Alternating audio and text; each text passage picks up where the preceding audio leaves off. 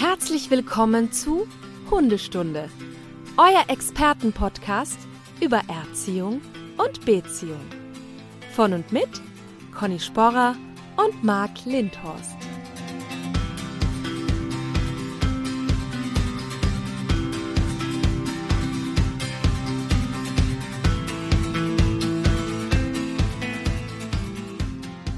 Schönen guten Morgen, Marc. Guten Morgen, Conny. Wie du merkst, ist meine Tonqualität astrein. Check, check, one, two, one, two. Oder? Ja. Super, oder? So zur Auflösung nochmal von letztes Mal, dass, dass die Leute nicht denken, ich, ich war auf dem Mond und habe da irgendwie eine Aufnahme gemacht oder ich habe so ein Dosentelefon gehabt. Äh, durch Podcast-Demenz hatte ich aus Versehen bei unserem Aufnahmeprogramm das falsche Mikro eingestellt. Und das war dann natürlich, merkte man, lame. Das war ja richtig Mist. Ich, äh, mehr culpa, sag ich nur. Hm. Ähm, du hast ja frecherweise einen Aufruf gestartet, wie man das jetzt wieder gut macht, also wie ich das wieder gut machen kann. Und da kam ja. verdächtigerweise, ich glaube, das ist von dir gefiltert worden, die Antworten. Du hast mir nicht alle geschickt. Immer wieder, ich soll eine Folge keine Witze erzählen. Und das ist Und ja wohl. Heute eingelöst? Nein, das geht ja. nicht. Okay. Das funktioniert nicht. Also ich, das, ich werde mir was anderes überlegen, aber das geht nicht. Ich kann doch nicht unsere treuesten Hörer äh, so enttäuschen jetzt, dass ich keine Witze erzähle. Du hast die eh schon enttäuscht. Also du ähm, hast versprochen, dass du wie eine bekokste Fee über die Wiese tanzt. Nie passiert. Ja, ich übe, ich übe das. Worden. Hallo, ich bin das am ja. Üben. Ich kann auch nicht irgendwie, äh, ich will das perfekt. Ich will das ja dann, wenn richtig perfekt, so eine Performance minutenlang. Jetzt okay. nicht nur einfach rumhüpfen. Ich muss auch das Kostüm auswählen. Da bin ich ja auch gerade in, in Verhandlungen mit verschiedensten Anbietern, was ich denn da trage. Die hundertste Folge wird dann. Okay, verstehe. Sehr gut. Marc, wir haben äh, uns relativ kurzfristig für ein Thema entschieden: Hundebegegnungen. Ja. Ich hoffe, es ist okay, wenn ich da jetzt direkt rein starte. Ich glaube, wir haben viel zu tun ähm, weil wir ja auf Instagram auch gefragt haben, was die Leute dazu wissen wollen. Und da kamen, ich habe es nicht gezählt, aber hunderte Themen dazu. ähm, vielleicht wollen wir gleich so ein bisschen auch äh, differenzieren. Wir werden heute nicht über Leinenaggression sprechen. Das hatten wir nämlich schon in der Folge Nummer 6 dass wir da, äh, also wir werden das natürlich streifen, weil es ab und zu auch ja, irgendwie zusammengehört, aber ähm, es geht wirklich darum, welche Formen von Begegnungen gibt es und wie kann ich eben freilaufende Hunde richtig abschirmen, wie kann ich meinen Hund schützen und so weiter. Also da gibt es ganz, ganz viele Themen dazu. Genau, also deswegen nicht traurig sein. Wir werden vielleicht nicht alle Fragen, die jetzt im, äh, über Instagram oder im Chat gestellt wurden, beantworten können. Aber wir haben uns so das Beste rausgesucht. Also wo wir denken, das ist wichtig für, zum Thema Hundebegegnungen, weil es ja auch ein Thema ist, was ja jeden Hundehalter betrifft und ja. sehr, sehr, sehr kontrovers und emotional diskutiert und behandelt wird. Also da werden wir auch so ein bisschen aus unseren eigenen Hundebegegnungen äh, privat und äh, als Trainer, Trainerin so ein bisschen aus dem Nähkästchen plaudern. Und äh, unsere Hörerinnen und Hörer werden wieder hören, äh, auch wir kennen das Thema. Das ist jetzt nicht nur in der Arbeit so, sondern selbst wenn wir privat unterwegs sind, gibt es sowas. Mhm. Und hm, ich meine, du hast es eh schon angesprochen, man, man könnte natürlich sich schon ähm, oder das, das Thema ein bisschen vermeiden, indem man irgendwo mitten im Wald lebt und wenige andere Hunde um sich hat. Ähm, aber unterm Strich ist das ja einfach nicht so. Also wir leben ja meistens relativ eng mit anderen Hunden zusammen. Selbst wenn wir ländlich wohnen, gibt es immer wieder halt Hunde, die wir auf dem Spaziergang treffen. Und ich finde auch gerade, wenn man relativ selten Hunde trifft, ist es noch schwieriger oft, weil halt dieser eine Hund, den man dann trifft, besonders spannend ist. Aber man muss sich natürlich trotzdem fragen, ähm, einfach auch, wie, wie viel Begegnung ist natürlich, das war auch so eine Frage, die oft gestellt wurde, ist das, brauchen Hunde das und ist das wichtig und so weiter. Und da würde ich ähm, ja gerne gleich mal drauf eingehen, ähm, also zumindest so ein bisschen Intro machen, weil ich finde ja immer, das klingt jetzt ein bisschen pathetisch, ne? aber Hunde sind so ähm, seit 15.000 Jahren so quasi an den Menschen gebunden oder da ist ja, sind Hunde domestiziert worden und haben sich ja in dieser Zeit einfach unfassbar gut an uns angepasst. Ne? Und ich finde halt, ähm, das darf man nicht vergessen. Also wir können jetzt sowas wie mit dem Wolf oder so können wir halt einfach nicht vergleichen, auch wenn es da sehr viel genetische Übereinstimmung gibt.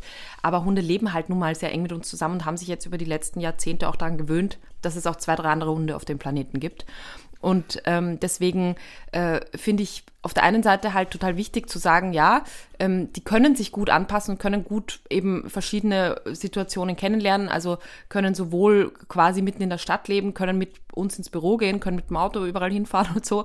Und aber gleichzeitig eben äh, sind sie trotzdem halt noch ähm, soziale Rudeltiere, die im Grunde natürlich auch eine hohe territoriale Komponente haben und es erstmal irgendwie trotzdem für sie komisch ist, wenn sie irgendwo leben und da permanent äh, andere Hunde ihr Revier durchkreuzen.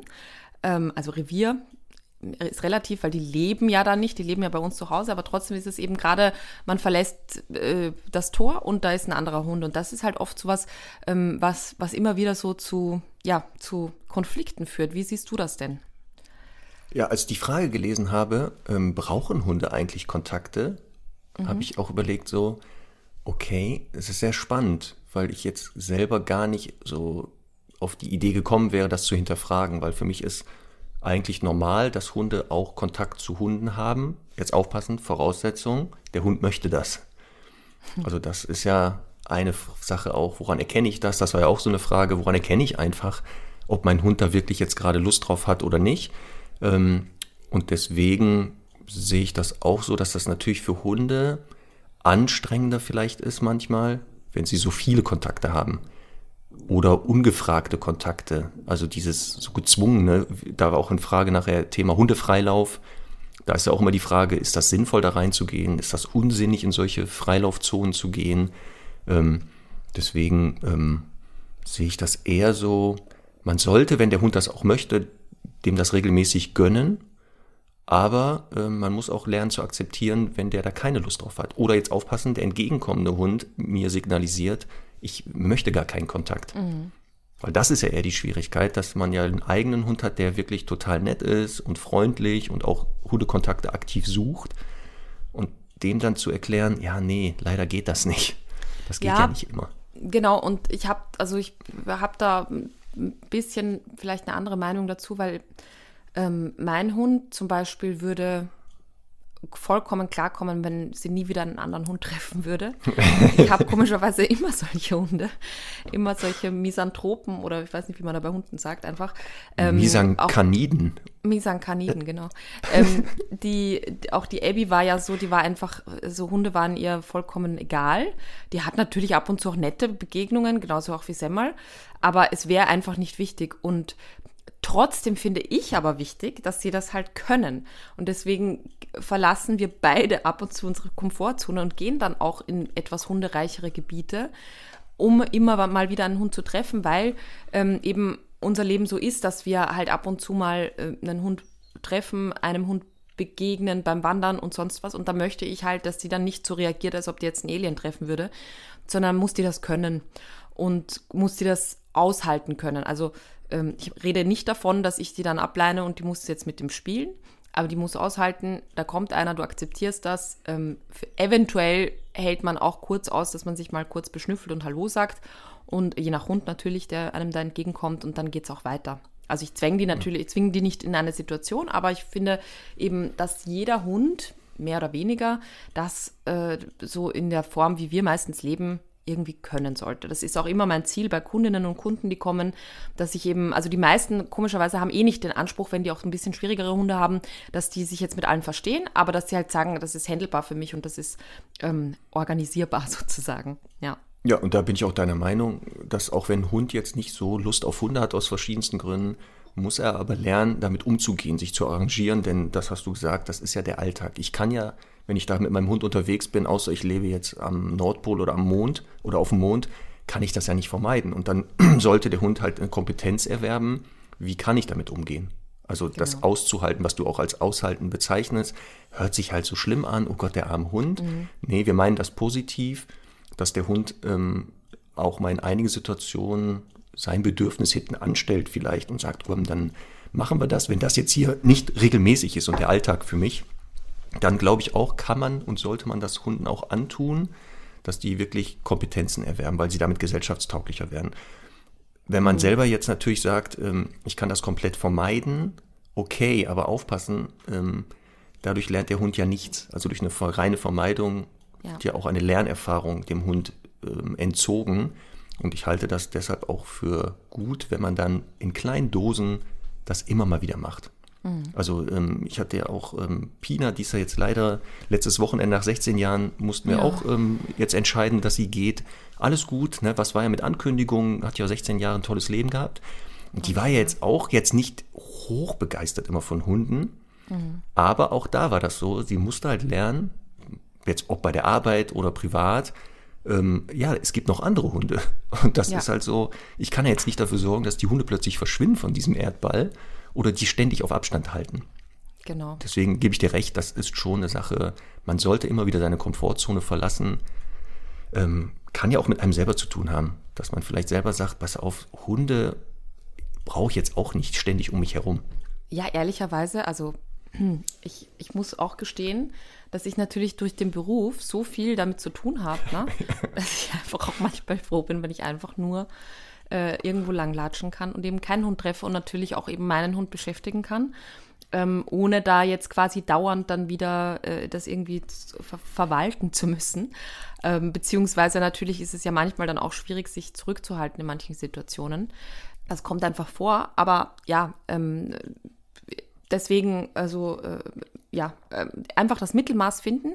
Ähm, wir haben aber jetzt ja noch das andere Extrem sozusagen, also jene Hunde, die ja unbedingt dahin möchten und das ganz großartig finden, andere Hunde. Das finde mhm. ich fast noch das schwierigere Übel, ehrlich gesagt. Weil, ähm, ja, ich finde halt, ein, wie soll ich sagen, ein Hund, der eben nicht so viel Bock auf andere Hunde hat, den kriegt man dann natürlich irgendwie leichter, leichter raus. Ein Hund, der das halt unfassbar toll findet, ähm, ja, der ist natürlich einfach vielleicht ein bisschen hochgedrehter und noch ein bisschen abgelenkter. Wie, was sagst du denn solchen Menschen, wenn die sagen, der will mit jedem spielen und will immer dahin und so? Genau, dass das so auch für mich so schlimm ist zu wissen, du hast einen Hund, der ist total nett und mhm. echt freundlich und mhm. der sucht aktiv Hundekontakte und dem dann in einigen Situationen zu sagen, geht nicht, ich kann dir das nicht zulassen aus verschiedensten Gründen, ähm, das ist auch für die Leute natürlich schwer zu akzeptieren oder dann zu, zu äh, verstehen, dass es jetzt nicht darum geht, dass der Eigenhund hier irgendwie gefährlich ist oder sowas oder dass man das glaubt, sondern dass einfach auch hier der Hund lernen muss, Bedürfnisse hinten anstellen. Wir hatten ja die Folge Impulskontrolle, Selbstbeherrschung. Ja. Da haben wir das ja auch zum Thema gehabt, diese Frustrationsgeschichte. Ja. Ähm, und das ist aber, was du auch gesagt hast, auch eine Kompetenz, die Hunde erwerben müssen. Auch mal zu sagen, ja, ich bin total nett, aber ich kann hier nicht zu jedem Hund rennen, denn das ist wieder nicht der Alltag. Das ist ja wieder so eine Sache, das ist ja nicht der Alltag. Ähm, und das ist natürlich die Leute dann schwerer auch zu trainieren, weil sie auch sehen, ah, der Hund, der hat das, der hat da total Bock drauf und man muss dem jetzt was wegnehmen. Und dann befürchten ja immer, oh Gott, der arme Hund. Wenn ich mhm. dem jetzt sage, du darfst da nicht hin, mag der mich noch? Und ich, ja ich glaube auch ehrlich gesagt, also ich werde jetzt wahrscheinlich wieder gesteinigt, aber ich glaube auch, das Problem ist wirklich sehr oft hausgemacht. Also ich glaube, also wenn man jetzt ganz böse sein will, ne, dann kann, könnte man sagen, ein Hund, der so eng an den Menschen gebunden ist, warum will der eigentlich dann lieber zu anderen Hunden als was mit einem selber machen? ja? Und ähm, also könnte man jetzt sehr kritisch hinterfragen. Und klar gibt es die Hunde, die halt einfach äh, nett sind mit anderen Hunden und so. Aber ich glaube, dass es ein bisschen ähm, dann zu oft passiert ist, gerade in der Welpen-Junghundezeit, dass die Menschen halt gesagt haben, ach, wir treffen da einen Hund und da einen Hund und da einen Hund. Und das Highlight des Spaziergangs, das Highlight des Rausgehens, das Highlight der Hundeschule war, andere Hunde zu treffen. Und damit hat man so ein bisschen eine kleine Droge etabliert, die natürlich dann sich halt steigert, weil dann kommt die Pubertät dazu, dann werden die auf einmal sexuell interessant, ähm, dann haben die mitgekriegt, okay, nur mit denen kann man wahnsinnig toll laufen, nur mit denen kann man Spaß haben. Und das äh, ist natürlich dann der Preis, den man ein bisschen dafür bezahlt, finde ich.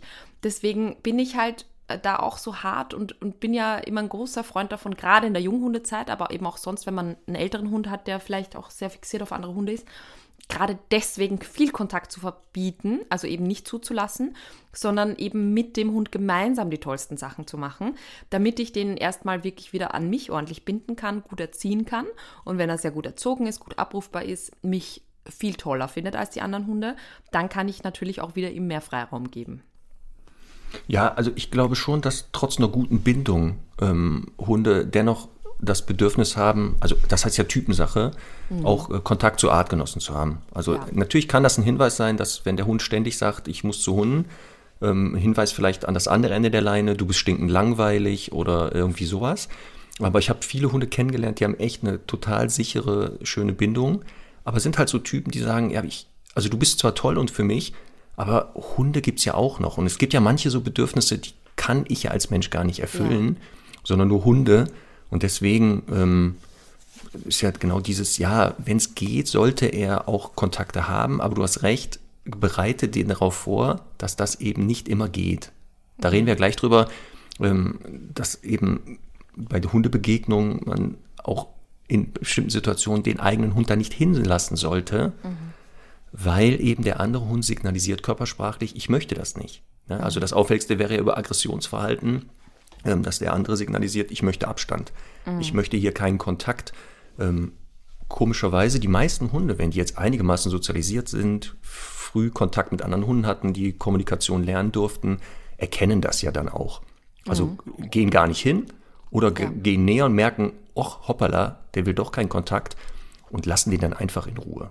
Und dann gibt es halt so ein paar, die sind entweder lernbehindert, haben das verpasst in der äh, frühen Phase zu erkennen, woran sagt mir denn jemand, lass mich in Ruhe oder auch ähm, woran erkenne ich Unsicherheiten.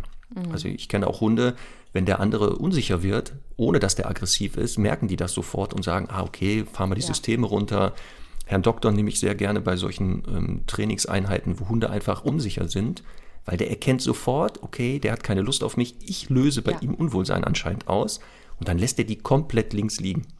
Mhm. Und das ist so dieses, ähm, wäre ja super und das muss, das hast du gesagt, ganz früh geübt werden. Also selbst wenn ich den nettesten Hund der Welt habe, von zehnmal Hundebegegnungen zweimal darf er nicht hin, auch wenn er alles richtig macht und total nett ist. Das sehe ich genauso.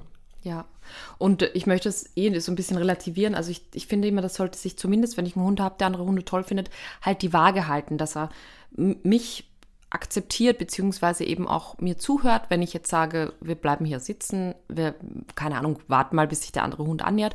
Und dann kann ich dem ja auch sagen, äh, lauf dahin. Aber eben nicht so quasi, ich sehe einen Hund stecknadelgroß am Horizont und dann ist er mal weg. Das ist natürlich unangenehm. Ähm, und da sind wir vielleicht auch schon so ein bisschen beim nächsten Thema. Das haben ja ganz, ganz viele gefragt. Was mache ich, wenn ein freilaufender Hund ähm, ja, zu mir kommt und mich, ähm, also ohne den Menschen dabei quasi irgendwie bedrängt oder beziehungsweise eben Kontakt aufnimmt. Also freilaufender Hund und Halter ist nicht sichtbar, ne? Genau. Also diese Situation, man denkt, der Hund ist weggelaufen und äh, dem Menschen abgehauen. Ähm, und in Wirklichkeit doch kommt noch ein Mensch, nur Minuten später. Und meistens genau. dann mit dem Handy so, ja. wo er ganz begeistert äh, drauf glotzt und nicht mehr guckt, was der Hund macht. Ja. ja, genau, das war oft die Frage, was mache ich denn jetzt? Also mein Hund ist an der Leine, jetzt kommt so ein freilaufender Hund, kein mhm. Mensch in der Nähe. Die Frage halt, wie stoppe ich den? Also wie kriege ich mhm. den einfach irgendwie gestoppt? Ähm, und da gibt's ja verschiedene Varianten ähm, von Aggression, also über Aggressionsverhalten eigenes. Mhm. Oder äh, das würde ich aber am Anfang nicht empfehlen. Also ich kenne viele, das habe ich auch mal gesehen live, da kommt ein Hund angelaufen, und dann der andere Halter stellt sich vor seinen Hund und schnauzt den anderen an, obwohl mhm. du denkst, ach du Schande, was geht denn hier los? Und natürlich ein durchschnittlicher 0815 Hund, der reagiert sofort dementsprechend und sagt, oh Gott, oh Gott, mal lieber Abstand halten, irgendwas stimmt mit dem Menschen nicht. Ja. Ähm, ich würde das aber nicht unbedingt als erste Strategie empfehlen, aus zwei Gründen. Einmal, Aggression kann Gegenaggression auslösen. Also wenn ich einem Hund so aggressiv gegenübertrete, könnte es sein, dass er dann sagt, okay, du willst Streit, oder in die Selbstschutzaggression geht und denkt, oh Gott, hier geht es um Leben und Tod. Mhm. Und noch wichtiger finde ich, wenn man direkt so handelt, dass man dem eigenen Hund leider etwas vorlebt, dass wir Aggress also über Aggression Konflikte lösen. Und dann darf man sich vielleicht nicht wundern, wenn der demnächst genauso ist, wenn Hunde kommen, dass der schon mal provisorisch nach vorne schießt und sagt, pass auf, jetzt gleich geht ja eh die Party ab, dann lass uns den zu zweit verbellen oder aggressiv angehen. Wie siehst du das? Also ja, Hunde anschnauzen jetzt mag, jetzt habe ich halt einen Hund, der dann volles Theater macht. Also der ist jetzt, sagen wir, angeleint bei mir. Und ich weiß schon, der hat 30 Kilo, das wird jetzt gleich problematisch. Ähm, jetzt kommt ein freilaufender Hund daher. Äh, wie, wie, wie, wie soll ich das dann lösen? Dass der andere Hund stehen bleibt. Ja, dass Oder der nicht der an mich rankommt. Wie würdest, was würdest du da deinen KundInnen empfehlen? Pass auf, weißt du, was da passt? Unsere Top 3. Ach so. Ach so, du willst erst einen Witz? Nein. Conny, willst du, äh, pass auf, du hast gerade um Witz gebettelt? Nein. Was? Du, doch, du, ich habe gehört, dass du einen Witz möchtest. Der passt aber komischerweise zu unserer Top 3. Warte, dann mache ich den, dann machen wir das so. Jetzt kommt erst der Jingle Top 3. Wie vermeide ich unerwünschte Kontakte an der Leine? Jetzt müsste der Jingle kommen. Boom! Conny und Max Top 3. So, jetzt pass auf. Platz 3 bei mir. Top 3, wie vermeide ich unerwünschte Ich Kontakte habe noch eine Leine? wichtige Frage, Marc. Was denn jetzt? Betrifft das, betrifft das äh, freilaufende Hunde oder äh, angeleinte Hunde? Also sprich Begegnungen mit Menschen, die ihre Hunde dahin lassen, weil, obwohl der angeleint ist, oder freilaufende Hunde? Also, äh, meiner ist an der Leine Mhm. und dann kommt ein Hund ungefragt an meinen ran. Wir können das jetzt differenzieren. Der andere ist auch noch an der Leine oder ohne Leine. Und dann müssen wir auch noch differenzieren, ist ein Mensch in der Nähe oder nicht, ne? Ja, genau.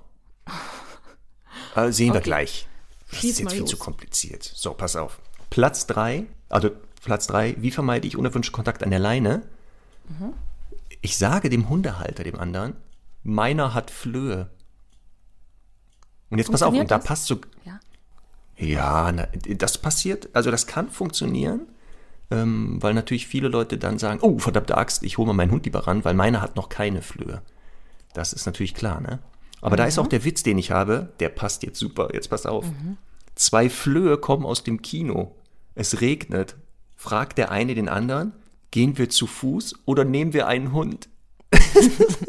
ist das super, oder? Der ist süß, Also, ja. Ja, der ist gut, ne? Das Ja. dachte ich nämlich, dass der wird wahrscheinlich bei dir eher so ein Lächeln hervorzaubern. Ja, der ist süß. Also der Hinweis an den anderen Hundehalter, mein Hund hat irgendwelche Parasiten und ist ansteckend, kann helfen.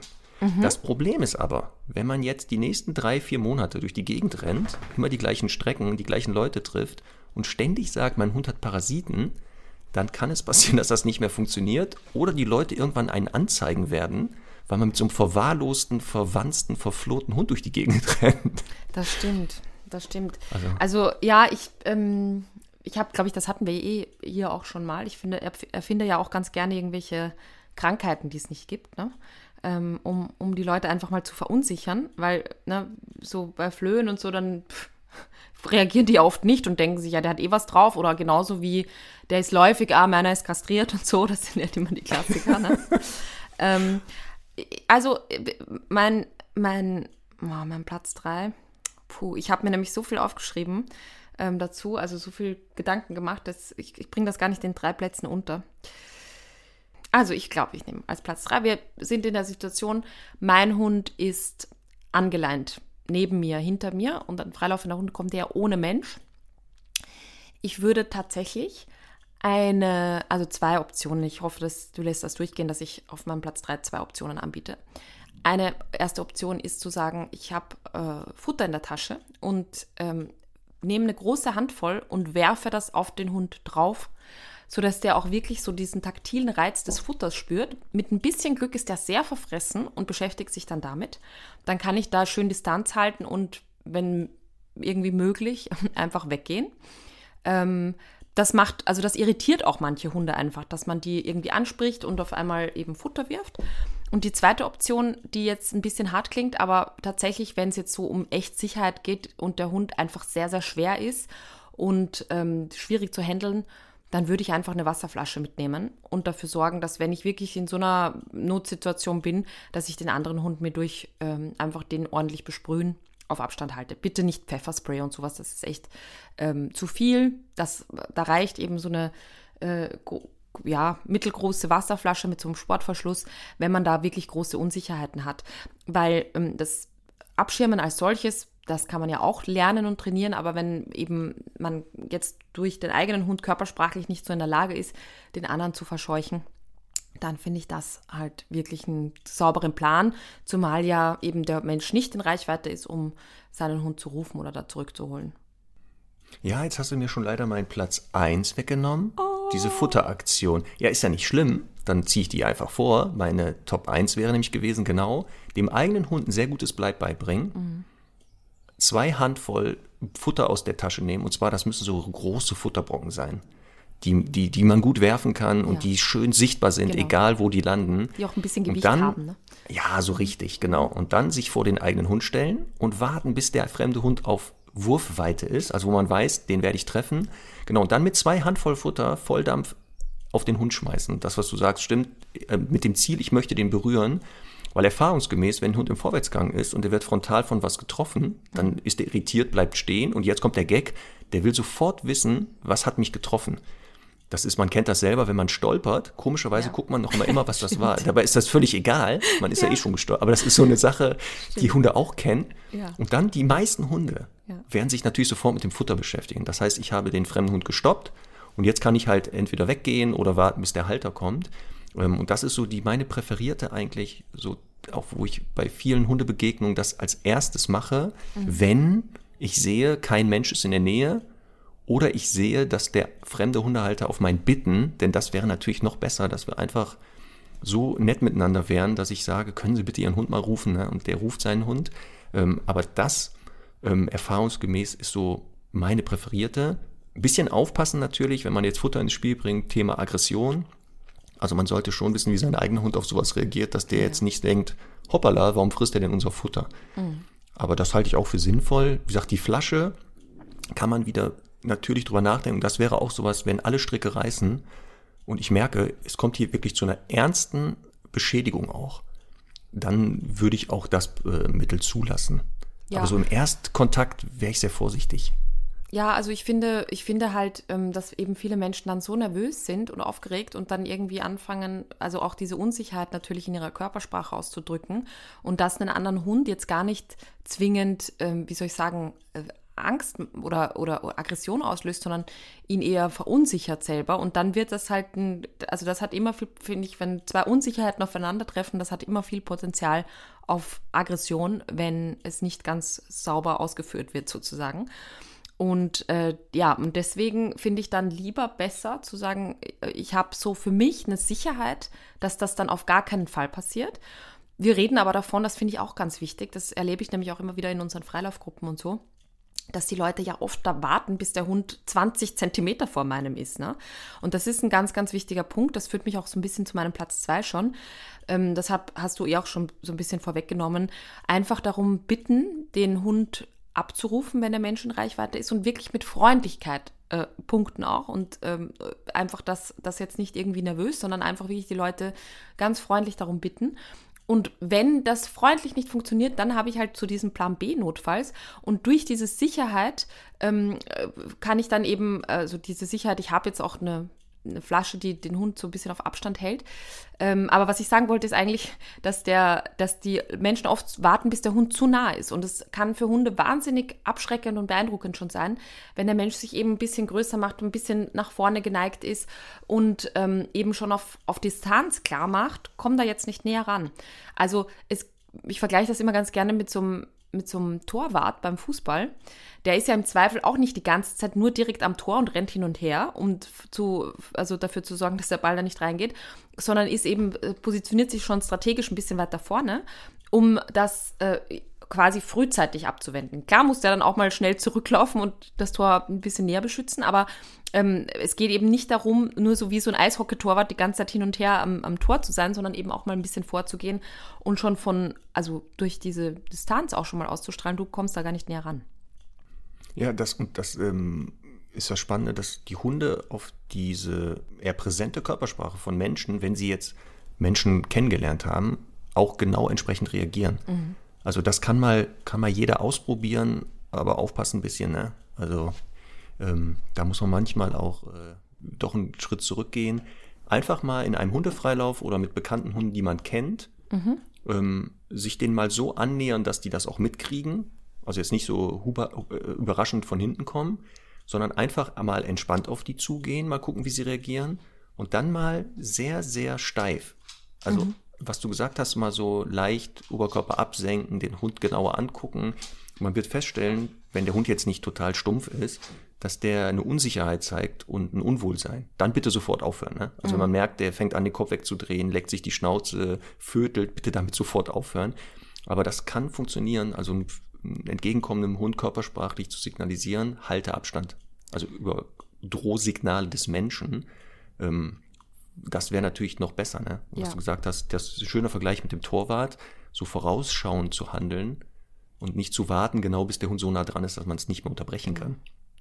Also was ich mal total wichtig finde, ist auch, ähm, was du gesagt hast gerade, dass die Menschen, die fangen dann an, wenn sie den anderen Hund abschirmen wollen, oftmals so ganz steif zu werden, was ja auch äh, erstmal okay ist, um dem Hund zu suggerieren, komm da nicht näher, aber dann eben nicht auf seine Sprache reagieren. Also der Hund äh, dreht den Kopf weg oder wird langsamer oder äh, legt sich übers Maul und zeigt damit so, ah, okay, mh, hm, irgendwas passt hier nicht.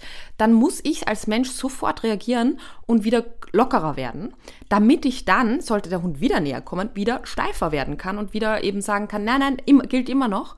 Und das ist oft das Problem, ähm, erlebe ich so, dass die Hunde dann eben sagen, hä, was ist mit dem Mensch, Menschen kaputt? Weil der, weil, weil wir, ich glaube, das ist immer so eine Schwäche, dass wir Menschen halt immer so ein bisschen nachtragend sind und das immer noch so meinen und immer noch und immer noch und eben deswegen nicht so komplex kommunizieren können und sagen, ah, okay, der Hund hat beschwichtigt, hat reagiert, dann fahre ich jetzt selber wieder ein bisschen zurück und das ist total wichtig. Und deswegen, also das üben wir in, in unseren Freilaufgruppen, bei den Social Walks und so, wenn das ähm, vorkommt, dass man wirklich so on point kurz mal abschirmt und kurz mal reagiert und dann geht der Hund weg und man nimmt sich sofort wieder zurück, finde ich einen ganz, ganz wichtigen Punkt. Ja, man kann es ja bei Hunden sehen, wenn ein Hund über jetzt Drohverhalten oder Imponieren sagt, halte mal Abstand, dass der andere Hund, wenn der dann ähm, die Systeme runterfährt, ähm, dementsprechend auch dann das Drohverhalten einstellt. Sodass der dann sagt, okay, Ziel erreicht. Genau. Und dann auch aufhört. Und das sollte man, so wie du gesagt hast, dann auch lernen und dem anderen Hund auch die Chance geben, zu sagen, okay, ich akzeptiere das ja dann auch, um dann entweder zu gehen zu können oder vielleicht mal nachfragt. Im Idealfall fragt er ja dann, ah, okay, kann ich jetzt vielleicht kommen? Und dann kann man ja immer noch sagen, ja oder nein. Ne? Deswegen ja, sollte man dann schulen sich in dem Beobachten von Hunden vielleicht. Total. Verweis auf die Folge Körpersprache und Kommunikation auch nochmal an dieser Stelle.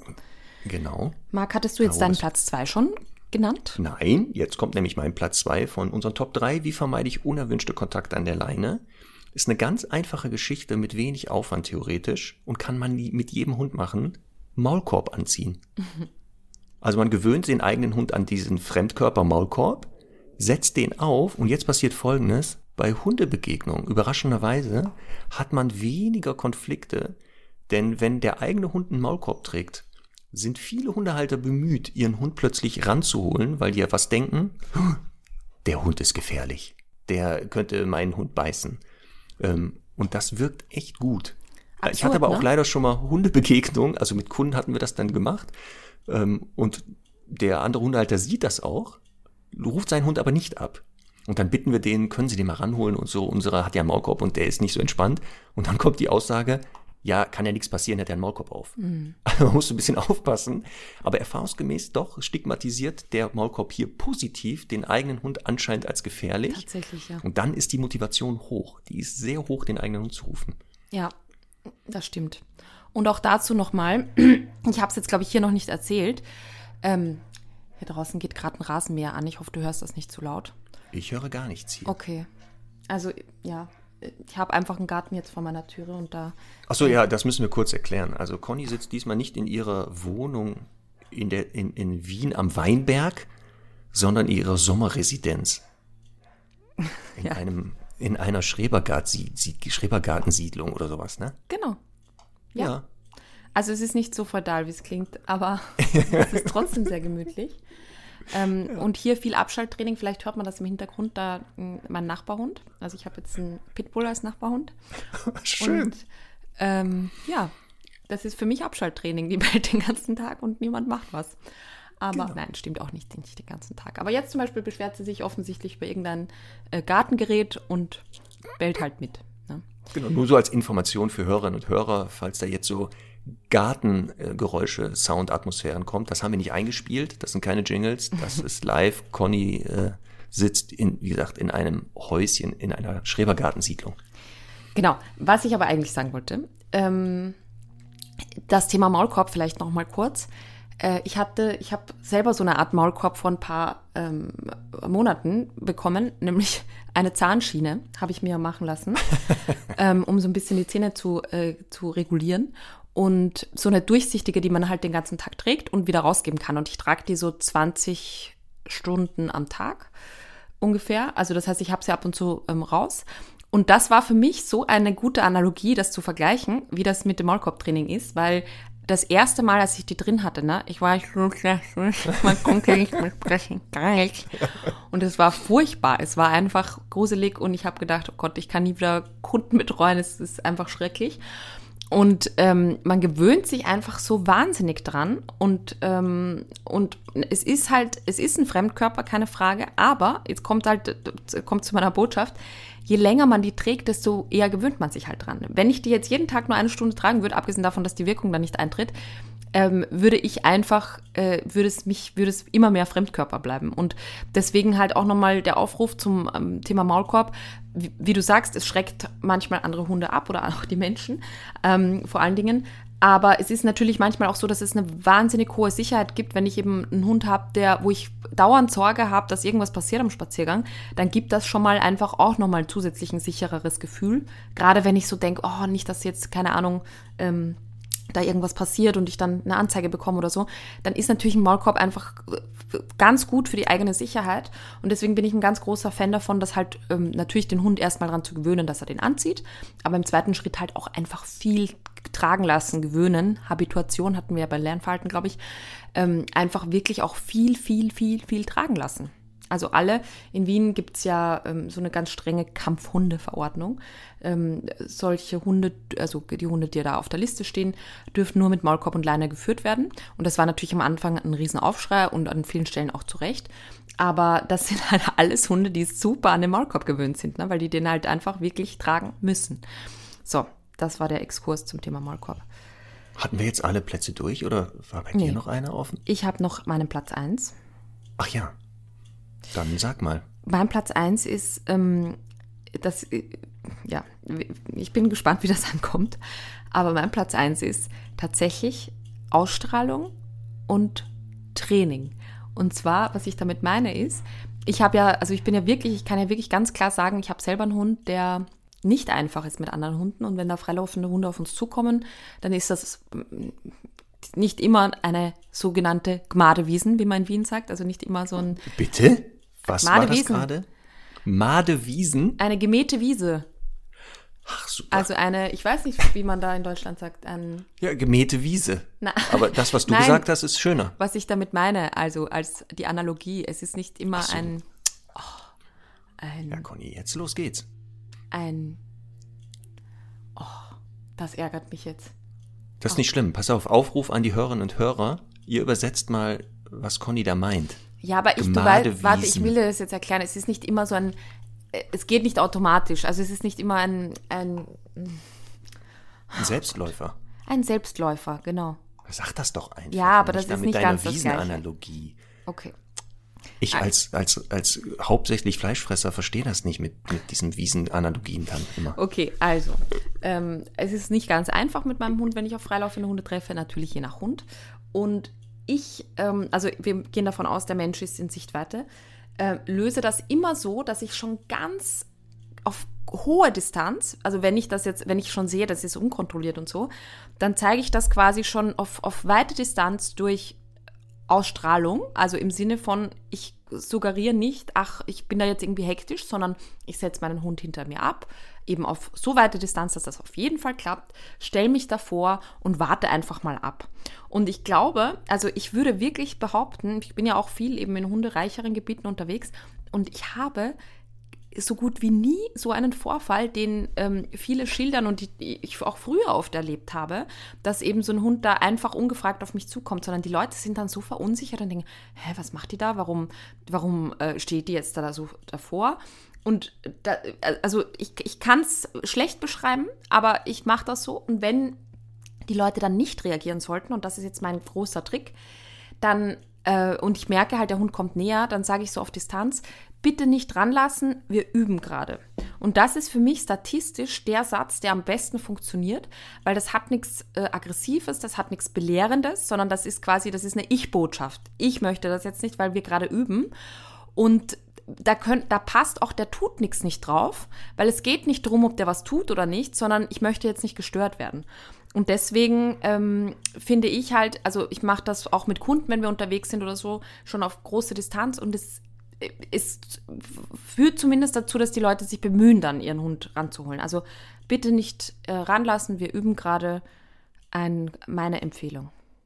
Ja, ist eine gute Idee und kann auch gut funktionieren. Ähm, bis auf die paar Unbelehrbaren, die ja selbst das nicht mehr akzeptieren und sagen, ist mir doch scheißegal, mein Hund will jetzt hier guten Tag sagen, dann können sie später weiter üben. Mhm. Ähm, da ist ja auch diese, es gibt ja eine, ähm, aus Schweden kommt das, mhm. ein Projekt, eine Kampagne, dieser Yellow Dog oder gelber Hund, ja. ähm, wo ja ähm, die Idee ist, dass der eigene Hund mit einer gelben Schleife oder so einem gelben Halstuch, ähm, man signalisiert anderen Hundehaltern, bitte halten Sie Abstand von meinem Hund, der braucht halt Abstand und ich möchte ihn auch nicht jetzt, ich muss Ihnen nicht erklären, warum.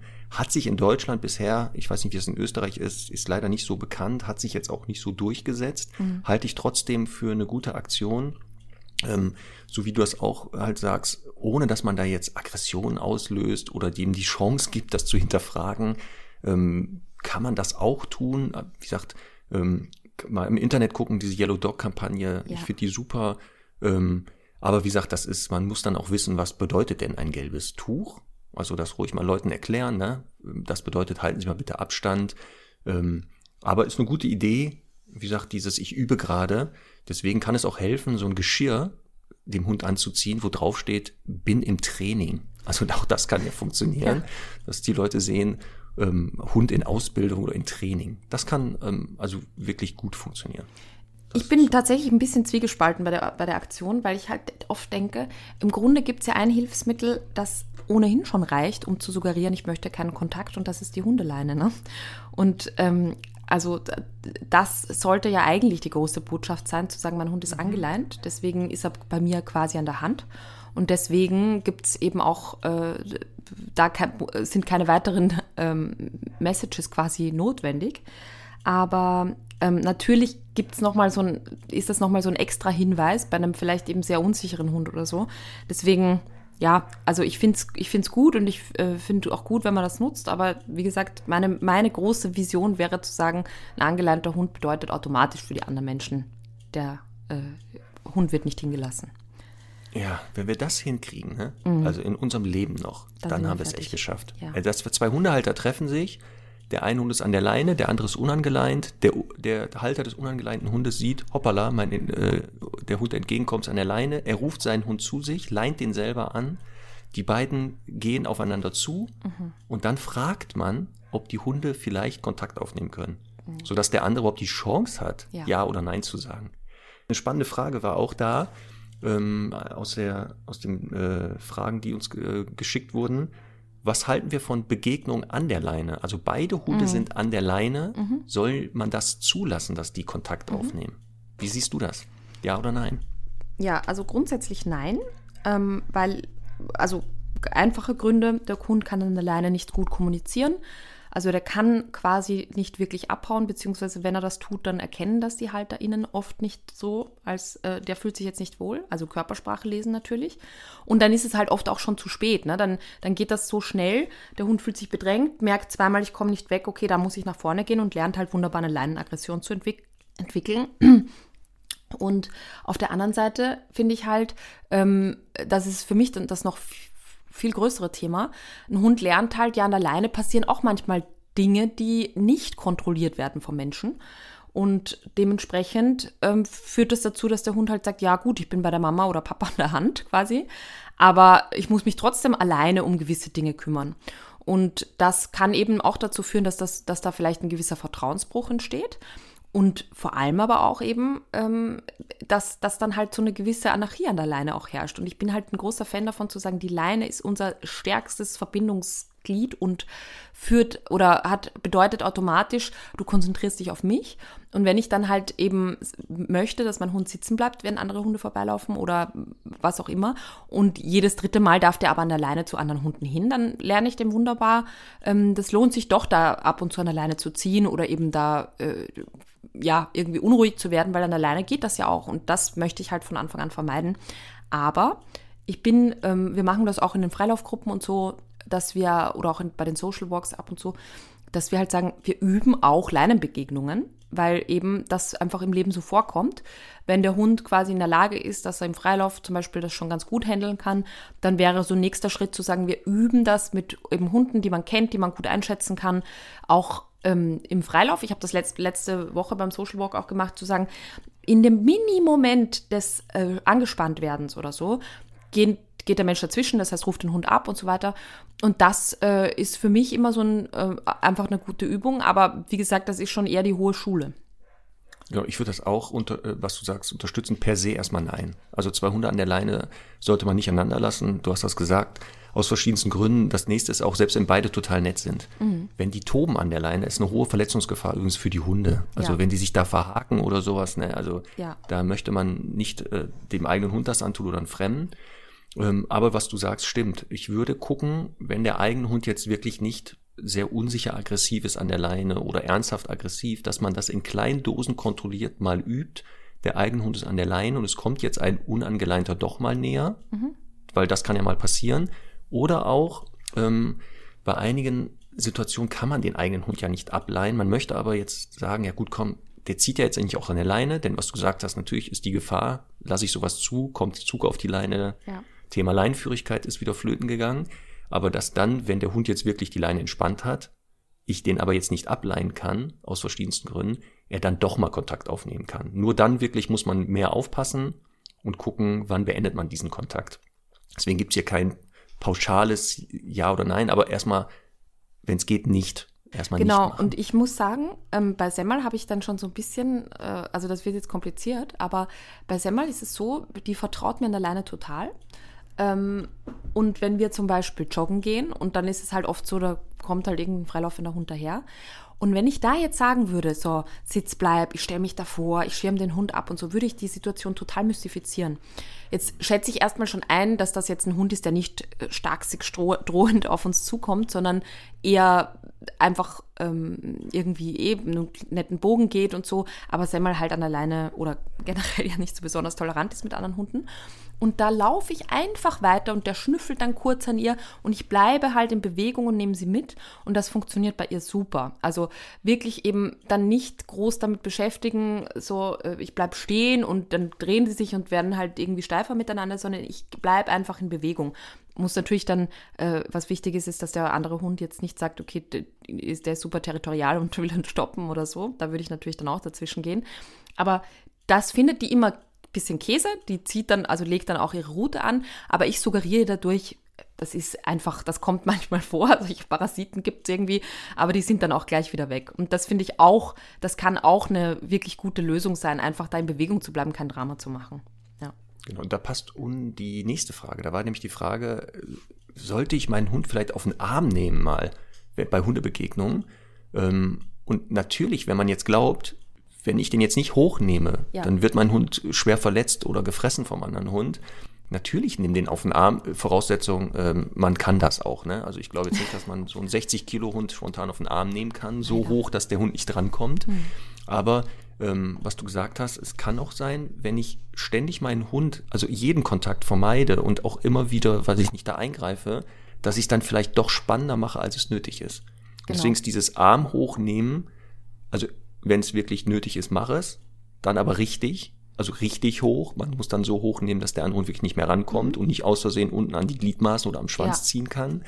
Ähm, und auch frühzeitig und hochnehmen, finde ich auch wichtig. Also ja, ja. Nicht, also nicht in Hektik dann, so im letzten Moment, sondern eben sagen, ah, ich glaube, da habe ich jetzt kein gutes Bauchgefühl, dann nehme ich da schon entspannt den Hund hoch, ne? Genau. Und dann, wie gesagt, sollte man nur im zweiten Schritt überlegen, warum man immer den Impuls hat, den hochzunehmen oder warum der eigene Hund halt so unsicher ist. Mhm. Und da vielleicht sich nochmal drum kümmern. Ähm, wir reden jetzt nicht von den Hunden, die schon eh so ein leicht gestörtes Selbstwahrnehmungsproblem haben und denken, die äh, sind, äh, weiß ich nicht, wiegen sechs Kilo und glauben, sie wären 60 Kilo schwer und alles anmachen, was nicht geht, die würde ich natürlich nicht auf den Arm nehmen, weil das dann eher kontraproduktiv ist, weil die natürlich dann noch denken, ja gut, geil, von hier oben kann ich noch besser pöbeln. Ja, definitiv. Also dann auch schnell wieder runtersetzen, ne? Aber ganz schnell, ja. aber ganz schnell. Genau. Ja. Sehr gut.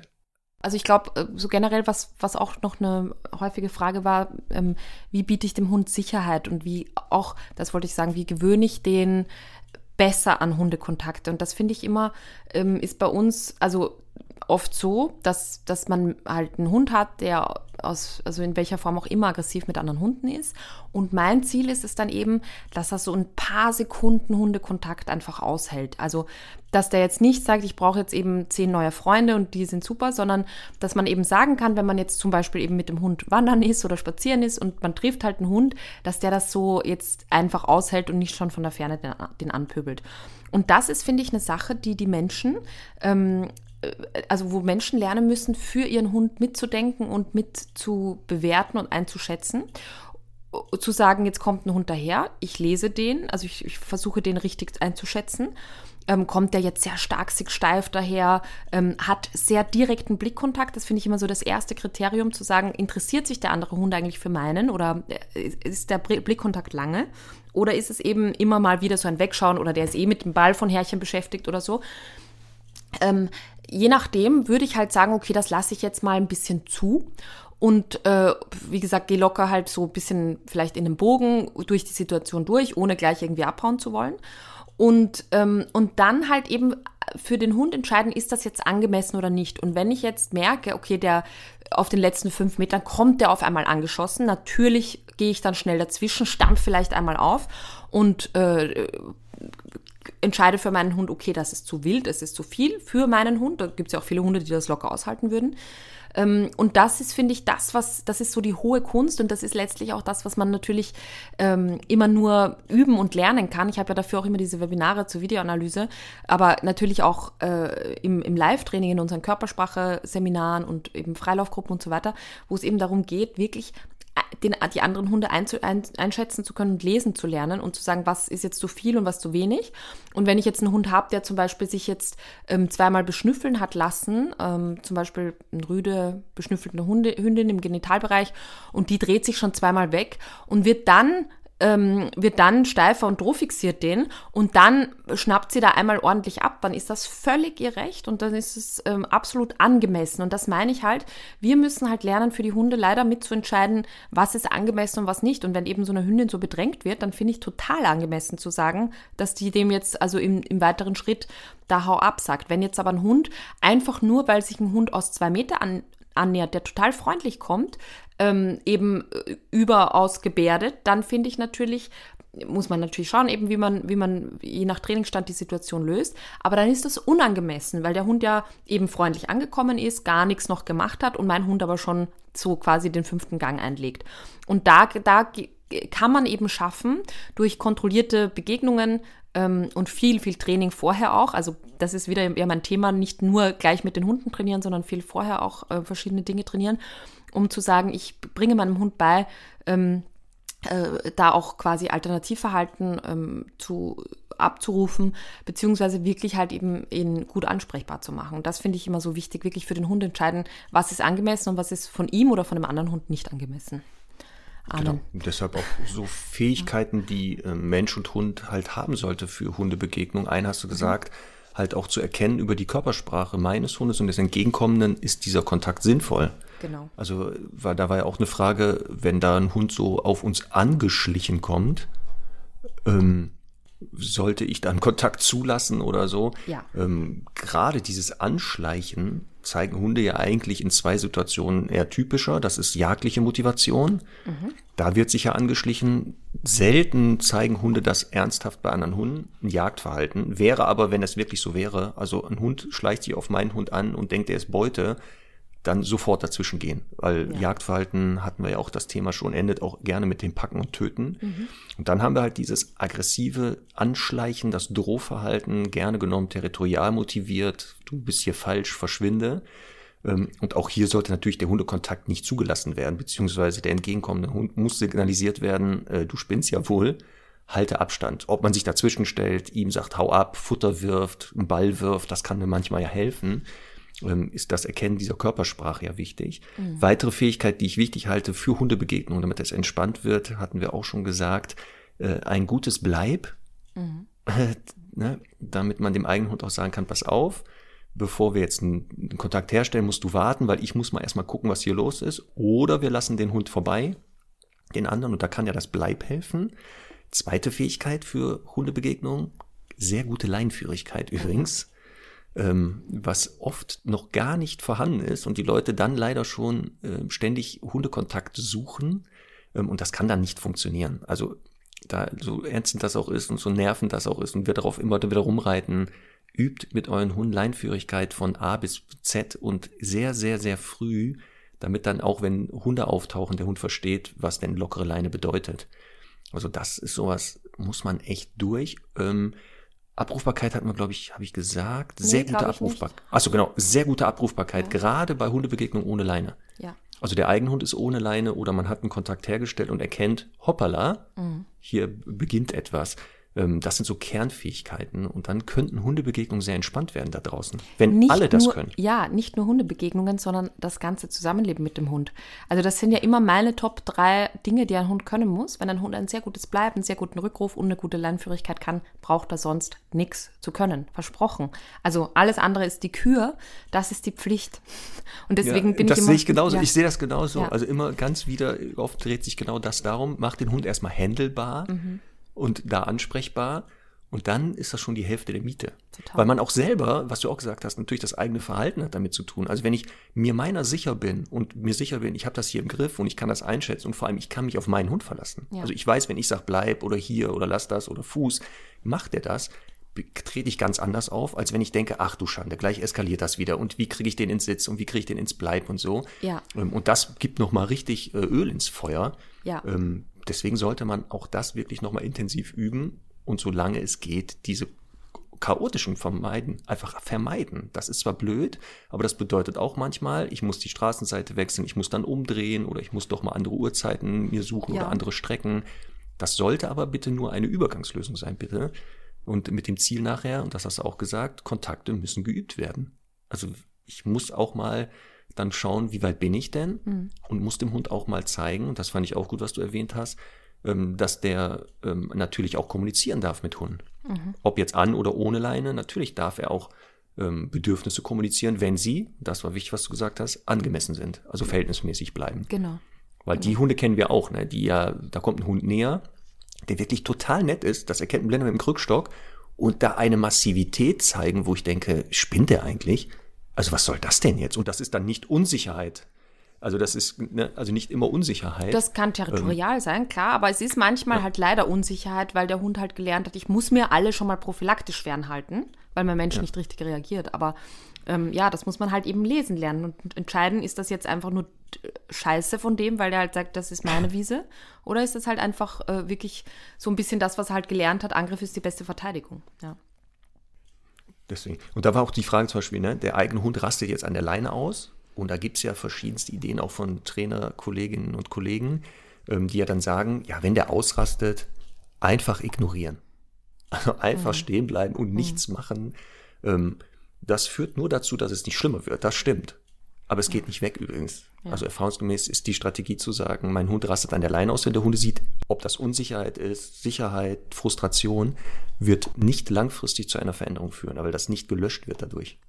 Hatten wir bei Lerntheorie ein Verhalten, was ja. keine Konsequenz erfährt, weder positiv noch negativ, wird ja theoretisch abgebaut, ist bei diesem Verhalten an der Leine aus Erfahrung seltenst was ähm, du gerade gesagt hast, so zum Thema, man, man bekommt durch dieses Training, also durch die, die wichtigsten Grundsignale und so, die der Hund kann, Sicherheit. Das finde ich auch nochmal einen wichtigen Punkt, weil man ja ganz oft auch lernt, du bist der Leader, du musst Sicherheit ausstrahlen, du musst, äh, die Körperhaltung ist ganz entscheidend und so. Natürlich ist das so, aber wenn ich halt äh, einen 40 Kilo Hund an alleine habe, der mich halt schon dreimal umgerissen hat und äh, wirklich, wo ich einfach Angst habe, den nicht richtig handeln und halten zu können, dann ist es natürlich ähm, schwierig zu sagen, jetzt bin ich die coole Socke. Und deswegen ähm, bin ich eben ein großer Fan von erstmal Sicherheit. Also Maulkorb kann ein Thema sein. Ein gutes, also dieses ähm, Halti, dieses Ausbildungsgeschirr finde ich ja gut. Im Notfall auch natürlich ein Kopfhalfter, auch kein Problem, wenn es gut aufgebaut ist. Ähm, dass man für sich mal eine händelbare, sicher, also die Händelbarkeit halt äh, gewährleistet hat. Und dann im zweiten Schritt eben auch Training gut abrufen kann, dass man sagt, ja klar, äh, halte ich jetzt oder schafft der Hund jetzt nicht äh, da die Begegnung cool, aber ich, wenn ich den auf, am Rand absetze, dann weiß der, was zu tun ist, ich weiß, was zu tun ist und bin dadurch sicherer. Das finde ich nochmal wichtig zu betonen, weil es ja oft wirklich heißt, das ist nur deine Ausstrahlung. Und die Kunden kommen ja oft und sind ganz verzweifelt, weil sie sagen, ja, ich weiß, ich löse das schon aus, aber ja, zu, zu Recht auch, weil du ja einfach viele schlechte Erfahrungen gemacht hast. Wie willst du denn jetzt irgendwie das löschen? Das geht gar nicht. Genau, das Prinzip der Stimmungsübertragung, was du halt ähm, gerade beschreibst, ja auch. Man weiß schon selber, man hat keine Einflussmöglichkeiten, genau. das geht gleich wieder los.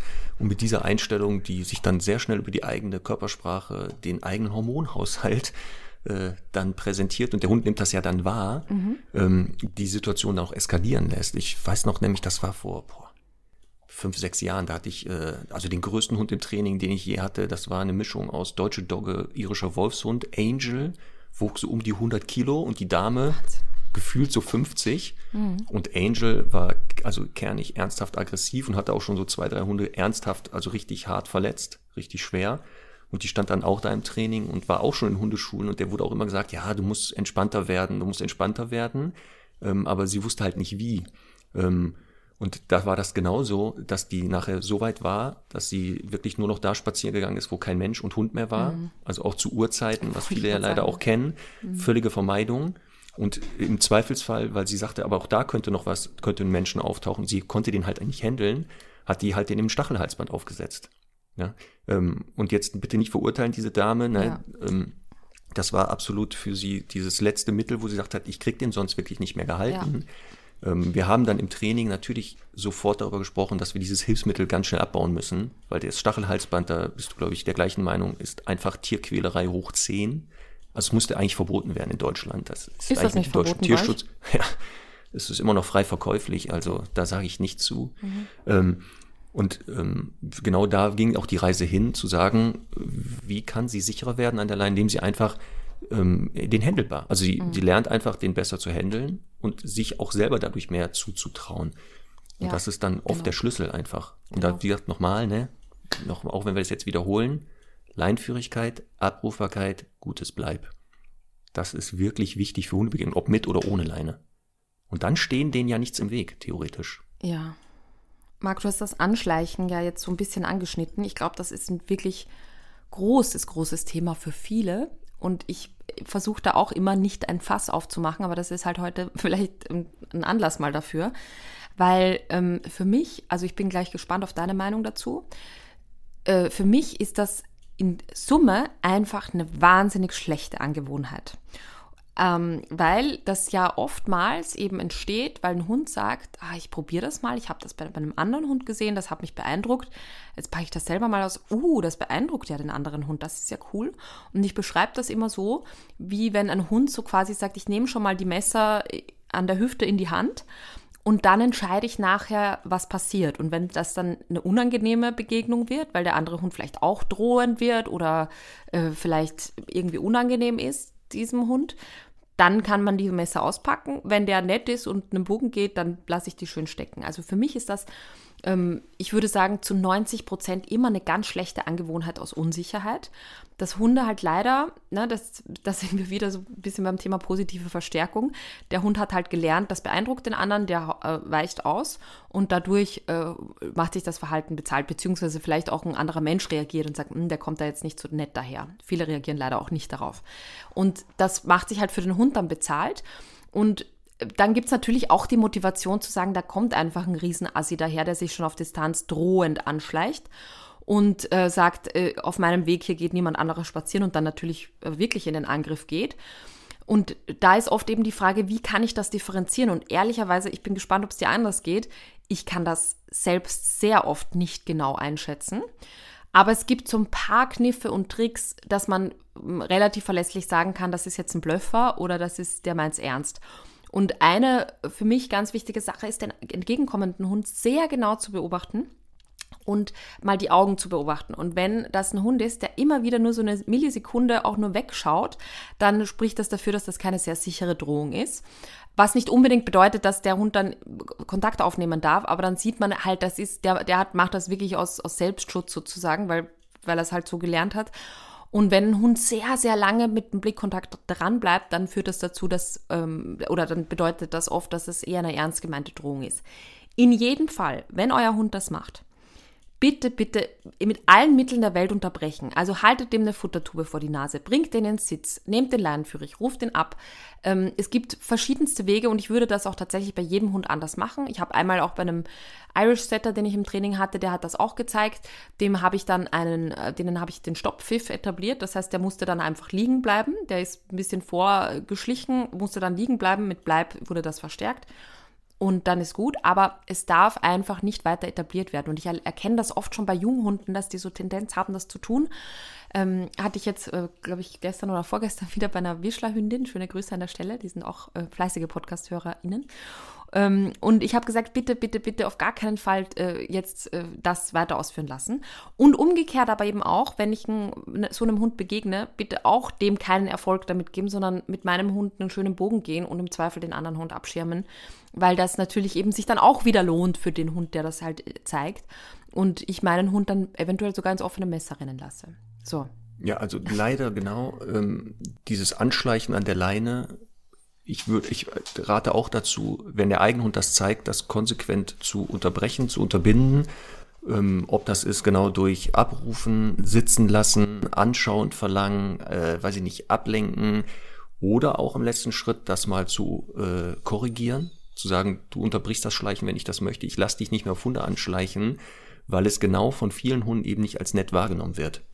Also ja. an der Reaktion des entgegenkommenden Hundes sieht man, wenn ein Hund angeschlichen kommt, also beim eigenen sieht man es oder bei anderen, ähm, dass die sofort Unwohlsein zeigen. Also sofort merken, Total. irgendwas stimmt hier nicht. Ja. Und diese eine Ausnahme, wo ein Schleichen mal nicht böse gemeint ist, im Spiel, also wo ein Hund sich spielerisch anschleicht und so eine Spielattacke da vorbereitet, die sind ja eher selten da draußen. Also das sind ja eher zwei Hunde, die sich schon kennen, wo das mal in einer Spielsequenz passiert.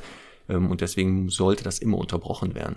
Und man ja. muss sich natürlich im zweiten Schritt fragen, warum schleicht mein Hund hier draußen auf Hunde an? Ja. Also warum hat er die Idee zu sagen, ich zeige hier Drohverhalten? Also ist es genau, was du sagst, in der frühen Phase der Pubertät, man probiert sich mal aus und guckt, wie kommt man damit an bei anderen, kann man eigene Unsicherheiten damit kompensieren, verbergen? Ist es eine ernst gemeintes Territoriales, dass der Hund denkt, warum befindet er sich hier auf meinem Weg? Ist es eine sexuelle Konkurrenzsituation, dass die Rüdin sagt, hier, Moment mal, neben mir darf es keine potenten Hündinnen mehr geben, ich will die hier alle verscheuchen. Ähm, das ist ja der zweite Schritt, aber es muss unterbrochen werden. Also ja. das, da gebe ich dir voll recht. Es ist auch immer Drohverhalten, ne? weil das ist, glaube ich, auch viel nicht so klar. Klar kann das sein, dass das eben sich total in Wohlgefallen auflöst und der Hund dann, die Hunde sich treffen und auf einmal kippt der auf dem Rücken und ist total unterwürfig. Aber erstmal ist es immer Drohverhalten. Also einmal ausprobieren, genauso mit diesem Blick auf einen anderen Menschen zugehen. Der wird das nicht cool finden. Und genauso ist das halt für Hunde auch.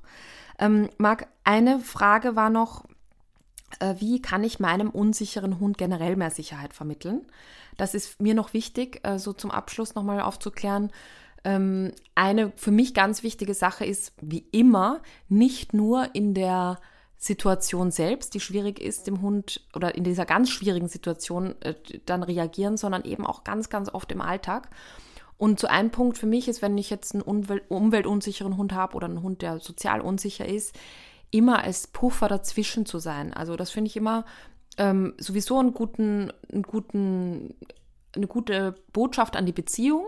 Wenn ich jetzt zum Beispiel an der Straße gehe und ich sehe, da kommt jetzt ein lauter LKW vorbei oder ein Traktor oder irgendwas, dann gehe ich schon mal automatisch dazwischen, dass mein Hund registriert, boah, die ist ja echt pfiffig, die ist ja echt ähm, total, also äh, nimmt alles wahr und reagiert schon frühzeitig. Und das äh, natürlich auch bei Hundebegegnungen, zu sagen, bestenfalls begegnen sich die Menschenseiten und die Hunde sind jeweils ganz außen, weil das den Hunden viel Sicherheit gibt. Genauso auch einen Bogen zu laufen, das ist ja hauptsächlich das Problem so auf den Gehsteigen, man kommt sich halt ganz, ganz starr entgegen.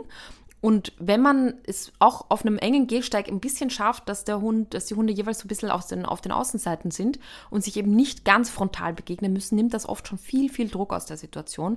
Das finde ich ganz, ganz wichtig. Genau, und in der Situation selber, also wie kann man einem unsicheren Hund dort Sicherheit geben oder wie wird er sicherer? Zwei Sachen. Entweder er erkennt, dass ich als Mensch die Situation im Griff habe, er muss sich nicht drum kümmern mhm. und kann sehen, ah, wie regelt man das vielleicht in der Hoffnung, dass er es mal erkennt, dass es doch nicht so schlimm ist, wie er dachte. Und das Zweite ist natürlich, ähm, dass er Strategien an die Hand bekommt, womit er vielleicht Kontrolle über Situationen hat und das in der Kombination mit, dieser Hund muss sehr viele Kontakte mit souveränen, erwachsenen Hunden haben, die nämlich erkennen, pass auf, der braucht ein bisschen Abstand, bretter jetzt nicht auf den zu, mhm. so dass er nämlich mal die Chance hat, den ersten Schritt zu machen und zu, sich zu überwinden und zu sagen, ich traue mich mal und guck mal, was passiert, weil der immer die Erwartungshaltung hat, ach du Schande, gleich geht's wieder in die Hose. Das ist dieses, ähm, wie der in der Situation Sicherheit kommt. Aber was du gesagt hast, natürlich, das muss erstmal auch außerhalb, äh, muss, muss er sicherer werden. Genau. Also nicht nur in der Situation Hundebegegnung, sondern auch gucken, in welchen anderen Situationen genau. hat er denn noch Unsicherheiten. Ne?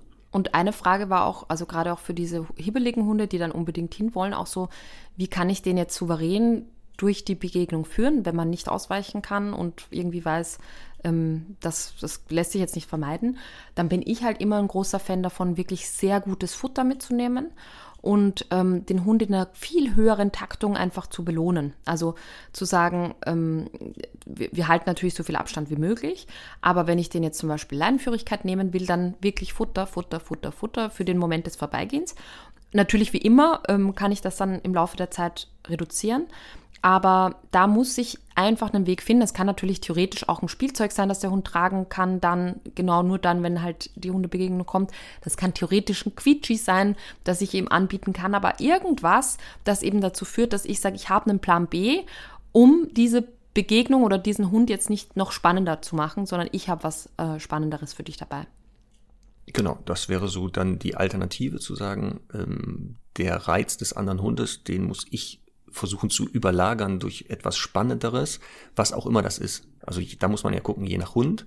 Und ganz viel natürlich nebenbei mit solchen Hunden an der Selbstbeherrschung und Impulskontrolle arbeiten. Das kann auch mal bedeuten, man geht irgendwo hin, wo Hunde sind und setzt sich mal irgendwo an den Rand mit dem eigenen Hund an der Leine und der kommt da einfach nicht hin und dann kann er auch machen, was der will, bis der merkt, ja, heute wohl nicht. Weil das nachher dann übertragbar ist, auch wenn man dann sagt, wir gehen jetzt mal einen Hund vorbei dann kennt er das vielleicht schon, dass er sagt, ja gut, komm, ist jetzt hier nicht immer Hundeparty, nur weil Hunde auftauchen. Genau, Abschalttraining, genau. Abschalttraining genau. haben wir ja hier schon öfter auch erwähnt. Da war dann oft auch die Frage, wann, wann, wann bin ich denn fertig mit dem Training, weil du sollst den Hund ja dann auch nicht füttern dazwischen oder eben gar kein Signal geben, sondern ihn einfach aushalten lassen im zumutbaren Rahmen. Und tatsächlich ist einfach die, die Belohnung dann am Ende, wenn der Hund sich so für seine Verhältnisse halbwegs entspannt hat, wieder rauszugehen aus der Situation. Genau, das ist nämlich das Wichtige. Das wird oft bei Abschalttraining dann leider verkehrt gemacht. Jetzt ist der Hund entspannt und dann wird da eine Party gemacht und dann darf der rennen und da kommt die Frisbee raus oder das, ja. weiß ich nicht, die Leberwursttube. Nee, bei Entspannung, äh, beim Abschalttraining ist genau die Entspannung. Also die soll dann gehalten werden. Man geht aus der Situation raus. Und dann ist die Übung beendet und das wirkt dann wie eine Belohnung für den Hund, dass er eben sagt, so, jetzt ist aber auch gut. Genau. Sehr gut. Ja. Guck mal, jetzt haben wir viele Fragen beantwortet. Natürlich, vielleicht mehr Fragen sind noch entstanden. Einige sind vielleicht offen geblieben, aber das, äh, der, der, Name des äh, Podcasts, den wir haben, heißt ja Hundestunde. Mhm. Und man sieht, wir sind so leicht drüber, aber das ist halt, wir halt, sind da nicht so ganz sklavisch. Wir, wir sind aber sehr selber. konsequent, glaube ich, mit einer Stunde 20 immer, immerhin. Genau, wir werden das vielleicht ändern, den Titel. Die 1 Stunde 20 Hundestunde. Genau. Nee, 1, die, ach, ach, egal. Ihr wisst, was ich meine. Ähm, da gibt es einen Relaunch demnächst. genau. Mm, ich habe noch so ein, ein, Abschlusswort, das mir wichtig ist. Ähm, wir haben ja bei Lernverhalten auch über positive Verstärkung gesprochen. Und ähm, um die Hundewelt ein bisschen besser zu machen. Und ich möchte auch, ich habe mir das letztens gedacht, äh, ähm, so, sonntags, glaube ich, habe ich so einen Virtual Run gemacht und ähm, ähm, einfach, also bin ich gelaufen und war total begeistert, ähm, wie oft es denn eigentlich auch klappt. Also ich bin, wie gesagt, vielleicht liegt es dann halt an meiner Ausstrahlung, Ausstrahlung, dass ich wirklich suggeriere schon, ich möchte wirklich keinen Kontakt, aber gerade wenn man joggen ist, finde ich, zeigt das ja auch, okay, wir sind jetzt joggen und nicht irgendwie hier Hunde treffen. Aber es, wir haben sicher ähm, eben acht Hunde oder so getroffen und wirklich jeder ist ausgewichen, ähm, hat hat äh, seinen Hund so ein bisschen auf die Seite geholt. Also ich möchte auch einmal Danke sagen für alle, die sich da wirklich gut dran halten. Und ich möchte auch nochmal aufrufen dazu, solche Situationen positiv zu verstärken. Also ich wirklich bedanke mich wie verrückt. Also wirklich, die Leute wundern sich oft schon, ähm, weil ich finde eben, dass, dass man nicht das nur als selbstverständlich akzeptieren sollte, sondern wirklich immer sagen sollte, vielen Dank, ähm, das, also einfach, ne, das, also da Anerkennung zeigen. Und genauso im Übrigen auch ähm, finde ich das halt super, wenn, ich merke das halt immer, wenn, wenn ich mit Selma spazieren gehe und es kommt ein Jogger entgegen, dann nutze ich das als Übung, rufe die zu mir, setze die ab und die Leute bedanken sich umgekehrt auch. Und mir macht das immer so ein schönes, warmes Gefühl, dass man dann so dieses wertschätzende und diesen netten Umgang miteinander, Respekt, ähm, dann wirklich auch leben kann. Und das möchte ich auch nochmal, da möchte ich alle dazu aufrufen, äh, wenn das passiert, eben dann wirklich bedankt euch auch und, und zeigt da, also bestärkt dieses Verhalten positiv, damit es häufiger gezeigt wird. Genau, weil das, wie gesagt, ja, es gibt so ein paar Unbelehrbare immer noch. Ja. Ähm, aber genau die meisten Begegnungen, wenn man mal so Revue passieren lässt, sind doch anders gewesen. Und genau ähm, dieses, äh, das auch mal wertschätzen und dem anderen sagen, vielen Dank, dass sie hier beiseite gegangen sind oder ihren Hund rangerufen haben, selbst wenn das jetzt nicht nötig gewesen wäre, aber zu zeigen, guck mal, wir können ja auch anders miteinander umgehen. Total, genau. Ne? Guck mal, und Conny, und da wir beide heute das auch sehr gut gemacht haben, finde ich, werde ich mir jetzt die Kugel geben. Mmh, lecker. Mm, Marc ist eine Süßigkeit. Ich möchte den Namen jetzt nicht nennen, aber Was? hätte ich jetzt auch Den Lust drauf, Gesagt. Fängt mit R an und hört mit Raffaello auf übrigens. Okay. Ach so, ich dachte, das war das äh, mit F anfängt und mit Roger aufhört. der. Ach so. Ach ja, stimmt. Was das? Ich habe ja so eins habe ich. ge- Also, das hätte spätestens im Mund erkennen müssen eigentlich. Wollte gerade sagen, nächstes Mal machen wir es. So, Du musst erraten, welche Hundeleckerchen ich esse. ja. Am Geräusch. Okay, Marc. Wir sind durch, glaube ich. Wir haben es geschafft, ne? Nächste Woche Thema? Thema. Giftköder. Weil es ist jetzt leider wieder so weit, Ja. dass ähm, durch das bessere Wetter ähm, die Hunde jetzt auch vermehrt ähm, da draußen wieder äh, auftauchen und leider ja auch ähm, das Thema Giftköder damit wieder aktueller wird. Also die vermehrt auch wieder vielleicht auftauchen. Und dann reden wir nächste Woche mal darüber, ähm, was, was ist das Giftköder und ähm, wie kann ich vielleicht verhindern, dass mein Hund mal das Opfer von sowas wird. Anti-Stress. Also Strategien. Ja, Sowas, ne? ja. Das hört ich sich super. doch gut an. Perfekte das machen wir so. Alles Sehr klar. gut. So, dann genieß noch deinen Sommeraufenthalt in deinem Sommerhäuschen. Ja, danke schön. Ja. Ich sehe aber auch, deine Fenster sind auch vergittert. Mhm. Diesmal sind wir ja Beide in der Zelle. beide in der Zelle anscheinend. Genau. Ähm, genau. Und dann hören wir uns und sehen uns. Wir beide sehen uns ja dann auch immer nächste Woche wieder Genau. pünktlichst. Ich freue mich. Bis dann. Ich auch. Bis dann. Tschüss. Tschüss.